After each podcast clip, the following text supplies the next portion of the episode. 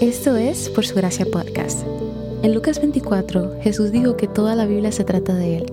En cada episodio vemos un breve resumen de lo que está sucediendo en pasajes de la Biblia, cómo estos revelan a Jesús y arrojan luz al Evangelio.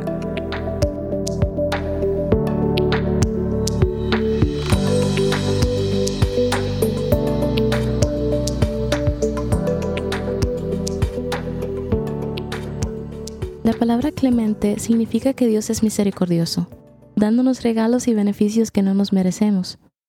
La gracia es una hermosa expresión del amor firme y duradero de Dios que nos saca de las profundidades de nuestro pecado.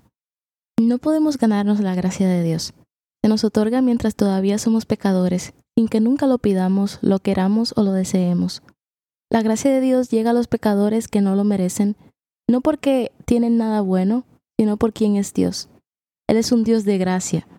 En misericordia, Dios nos retiene el castigo que merecemos y pone ese castigo en Jesús, su Hijo. En gracia, Dios nos da lo que no nos merecemos. Él nos llena de bondad y bendición que no ganamos, nos da las bendiciones y la justicia de su Hijo, aunque no hicimos nada para merecer estos buenos regalos. La palabra gracia se menciona mucho entre nosotros y así debería ser. Sin embargo, lamentablemente esto significa algunas veces que la riqueza de la gracia de Dios se ha convertido en algo común y a veces hasta sin poder para nosotros como creyentes. La gracia nunca debería ser común. Debería asombrarnos de quién es nuestro Dios que nos otorga una gracia que no merecemos. El mensaje del Evangelio se trata de la gracia que se encuentra en la persona de Jesús y se demuestra para nosotros en la cruz. Jesús muestra perfectamente la gracia para nosotros.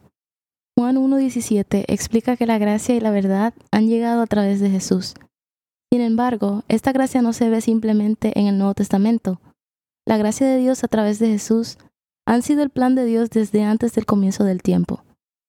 Mientras reflexionamos sobre la gracia de Dios, venimos a Él en adoración por todo lo que Él ha hecho con nosotros y por nosotros a través de Jesús.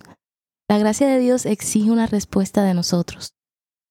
Cuando realmente hemos experimentado la gracia de Dios, nunca somos los mismos. No podemos simplemente volver a la forma en que eran las cosas antes. Dios también nos llama a crecer en gracia en 2 de Pedro 3:17.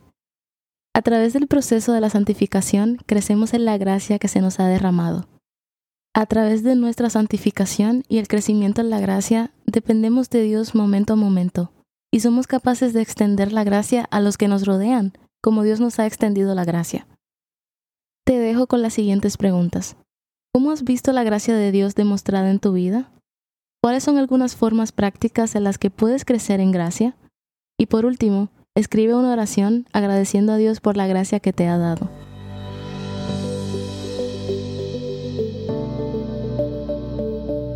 Gracias por escuchar por su gracia podcast. Por su gracia es un ministerio dedicado a estudiar la Biblia con el objetivo de descubrir el glorioso Evangelio de Cristo en todas las escrituras. Para más recursos, sigue la cuenta Por su gracia estudios en Instagram.